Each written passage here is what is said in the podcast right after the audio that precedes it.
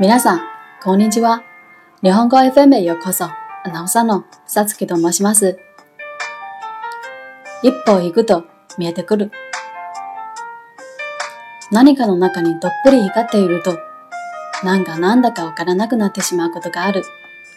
そして、そういう時には、普通なら絶対やらないようなことを平気でやってしまう自分がいる。